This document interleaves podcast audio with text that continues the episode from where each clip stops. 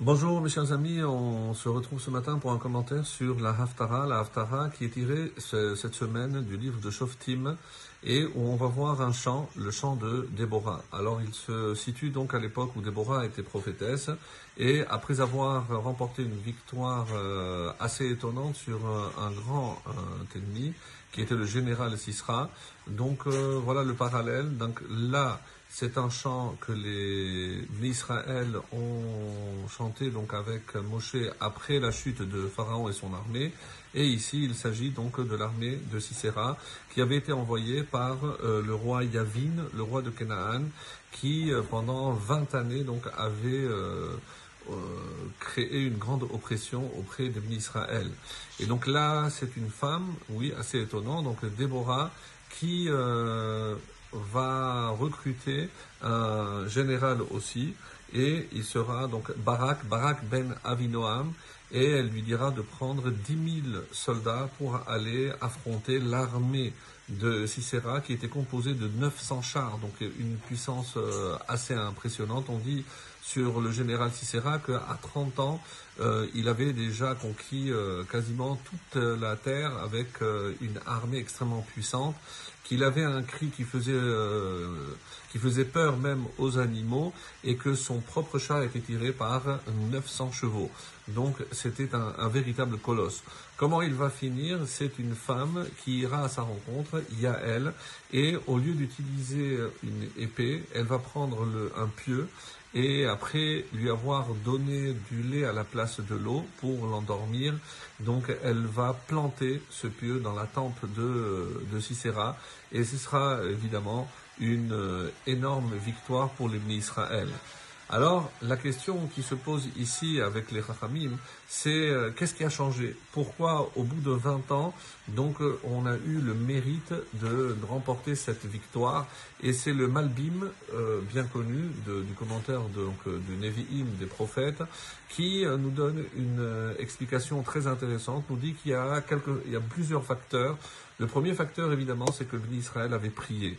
Donc ils avaient pris conscience que la seule délivrance ne pouvait venir que du ciel et ils ont prié. Deuxième, on dit que c'est Déborah. Déborah qui était aussi appelée Eshet Lapidote. Et certains disent, euh, certains commentaires disent que Lapidote c'était son mari. Et Lapidote ce sont des, des torches enflammées parce qu'elle éclairée par son savoir et euh, elle avait un mérite extraordinaire.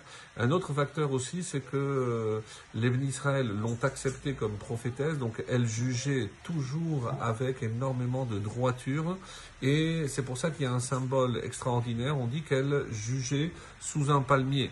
Quelle est la différence euh, du palmier entre les autres, avec les autres les autres euh, arbres, puisqu'on vient de terminer Toubishvat, c'est que la sève du palmier, elle ne va pas vers toutes les branches comme dans tous les autres arbres, elle reste concentrée en haut du, tronc.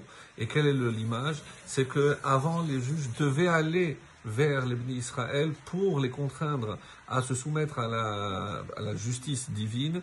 Et là, ce sont les bénis Israël qui se sont tous regroupés pour aller se faire juger par Déborah.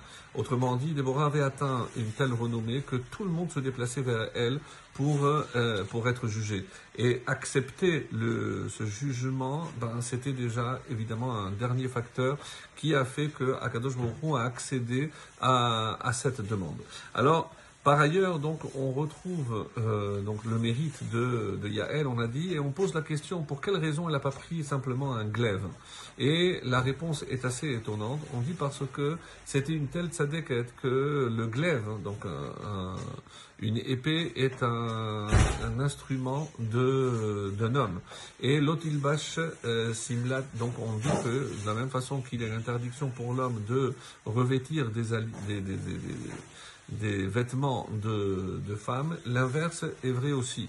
Même si, évidemment, les, opinions des Rachamim nous permettent, dans un cas pareil où on est en danger, évidemment qu'on lui aurait permis de prendre une épée et de ne pas se mettre en danger. Puisque, comme on l'a décrit Cicéra, elle savait qu'elle courait un grand danger, même si euh, l'armée de Cicéra était en fuite et que même lui euh, était aussi, s'était échappé, euh, c'était quand même un homme extrêmement dangereux. Et Sisera a pris énormément de risques, et c'est par son mérite, encore une fois. Donc, on voit que le peuple juif a été sauvé par le mérite des femmes, Déborah d'un côté et Yael de l'autre. Et c'est pour ça que on dit Yadéachil Lecha Bakishor. Elle a envoyé ses mains vers le fuseau. Et ici, donc, on dit que c'est une allusion à Yael qui a euh, réussi véritablement un exploit. Et je termine par le dernier verset. Bifroa peraot quand viennent des malheurs en Israël, lorsque le peuple se donne, Nadev, lorsqu'il se donne, bénissez Hachem. On a compris que lorsque, en temps de malheur, c'est ce qui provoque la prière des bénis Israël. Et si euh, le peuple se donne avec la prière, bénissez Hachem, parce que vous verrez son intervention et sa délivrance. Bezrat Hachem, qu'on puisse nous aussi voir notre délivrance en vous souhaitant Shabbat Shalom.